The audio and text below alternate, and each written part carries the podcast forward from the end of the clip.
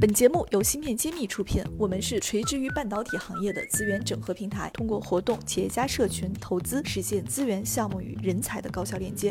关注芯片揭秘公众号，我们与你共创国潮新生态。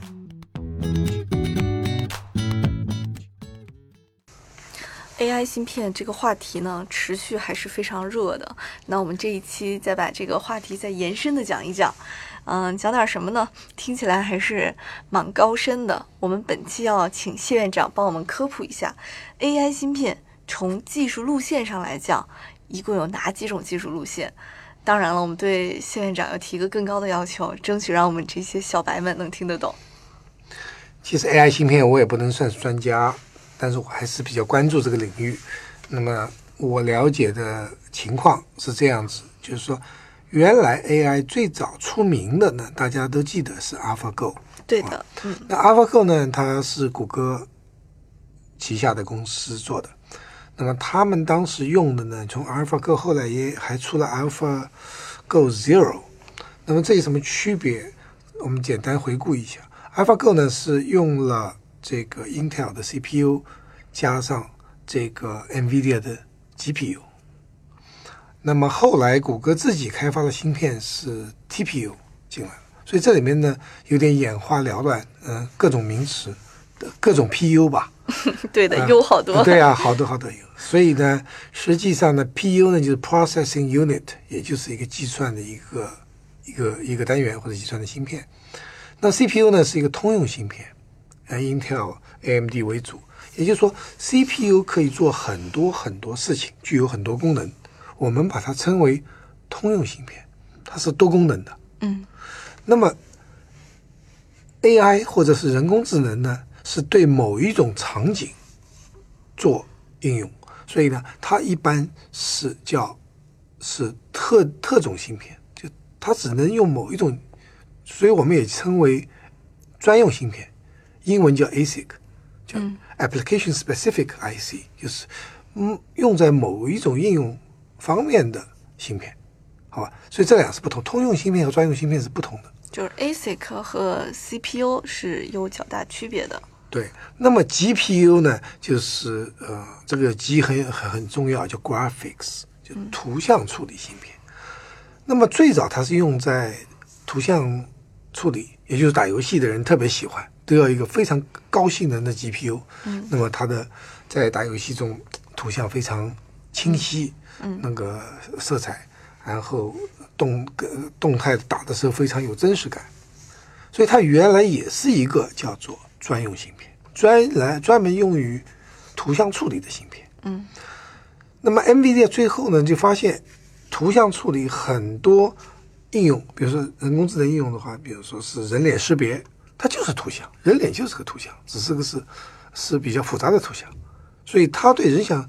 把这个 GPU 用在人脸识别这个人工智能应用的时候呢，他就把他自己说成了是人工智能芯片，它确实是。所以原来只是图像处理芯片变成了人工智能芯片，但这只是人工智能的一种应用，就是在图像处理方面，它在其他方面它可能就没有这个先进性了。那么最后他做了一些什么事情呢？在他非常火，无论是无人驾驶汽车还是做游戏。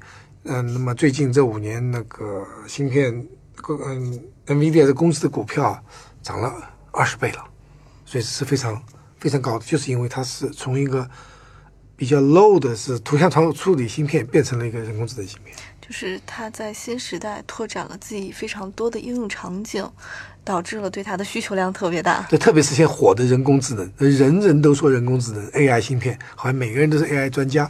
其实这里面的芯片，我们也很客观的说，它是在某一种应用场景速度特别快，所以它并不是那么神奇。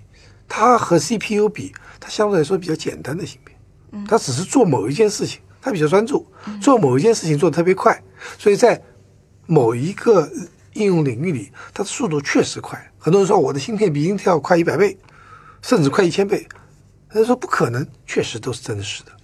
但是它并不是所有的事情都比 Intel CPU 做得快，而是某一件事情做得特别快。在这种情况，我们搞清楚了。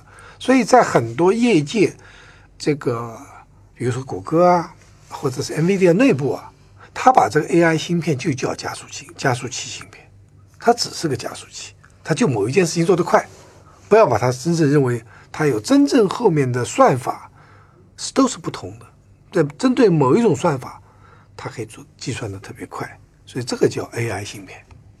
那么我们又有还有除了我们说的 CPU、GPU 和 ASIC，就是是是所谓的特那个就专用芯片之外呢，还有一个名词叫 FPGA。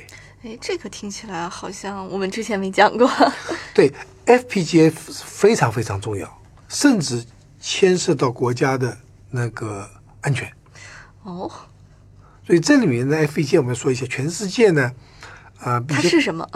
对，它是一一种就是芯片呢，它是可可编程的。FPGA 就是 Field Programmable Gate Array，他就说他把这个各种各样的晶体管全做完了。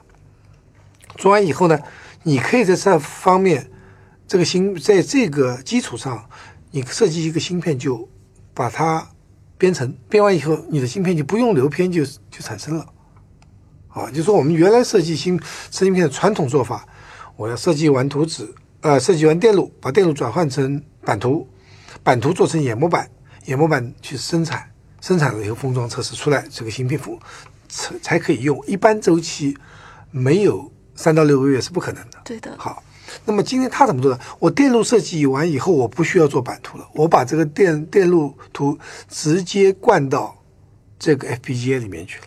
怎么灌的呢？就是就是编程，也就是你把 FPGA 当成一个这个可它的程序可以编程的一个呃一个系统电脑系统，你就你把这个电路直接放这个输入到这个 FPGA 这个芯片里去，这是一个芯片做成的芯片，只是这个芯片没有接线，或者所有的线线都这个晶晶体管开关都做好了。你连线跟可以按照你的意思去连线，连出来怎么样就是个芯片，就是个电路了。嗯，听起来好像很高效一样。就很很高效的呀。所以说，实际上能够说几个月到一年的时间的一个制造芯片过程，变成了几天到几个礼拜就做完了。爱心又要开新课程了。七月二十八、二十九号在上海举办财务战略思维特训营，针对科技创业者单一关注技术与产品，企业浑然不觉中已危机四伏、良机错失的情况。本次特训营就是要给科技企业装上保险带和安全气囊。我们带来的不仅仅是企业融资、登陆资本市场等知识和技巧，更是关注企业的生命周期，致力于让科技企业们在成功的路上少走弯路。有兴趣的听友，请搜索。微信公众号“茄子会”进行报名。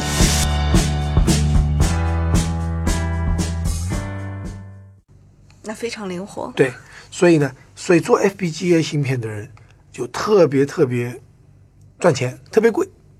对嘛，贵的话可能就几千块美金到三万美金这一个，但它快呀！你有什么想法，它马上实现，你不要等三到六个月。那么这样子的话，世界上两大公司，一个叫。啊，Xilinx 一个是 Altera 最大的，还有一个比较小的，就是在美国的叫 Lattice，美国这三家是最有名的。那么 Altera 被 Intel 收购了以后呢，就对外不卖了，所以现在只剩下 Xilinx，所以大多数 FPGA。所以很多用这个 FPGA，我可以把 AI 的这个那个这个功能算法把它放进去，我就出现很快出现一个 FPGA AI 芯片，所以这个特别快。你有什么？所以你在算法中做做迭代的时候，这个就比较高效率。所以现在 FPGA 也用的非常好，在人工智能芯片方面，它和那个 GPU 和 TPU 或者 MPU 这方面比的话，就有它这样一个好处。它很快有什么好的算新的算法，你需要去试一下，很快它就能做。现在有没有什么知名的案例是用 FPGA 的呢？好像确实是平时我们听到的。寒武纪也好，地平线也好，他们又是用到我们前面说的哪一种技术去实现的呢？大多数呢还是用的是 ASIC 的方法啊，有有少数的呢会用 FPGA，比如说深建科技的 DPU 呢用的是 FPGA，而寒武纪、呃地平线还有谷歌呢都用的是呃 ASIC 的方法。FPGA 和 ASIC 它们之间会可以结合吗？可以的，你 FPGA 一旦做成了，就是那种所有的功能都确定了，那么我说这个芯片就所谓的定型了呢，我就去做根据这个电路图去做版图、做研模板、做是流片，出来以后如果是好的话，那这是成本大大降低。所以一般都用 FPGA 先做验证，证明这个芯片的所有的功能都是对的，然后要大批量生产了，才去用这个传统的制造呃传统的那个 ASIC 方法去做。那么我问了一下，就是其实，在很多领域都在用 FPGA，大家不知道，因为它只有量小的时候才用，量大就贵了，用不起。当你要大批量的时候，都转成了正规的 ASIC 芯片，就是走正常的呃就是。把成本降低下来，大规模生产化的。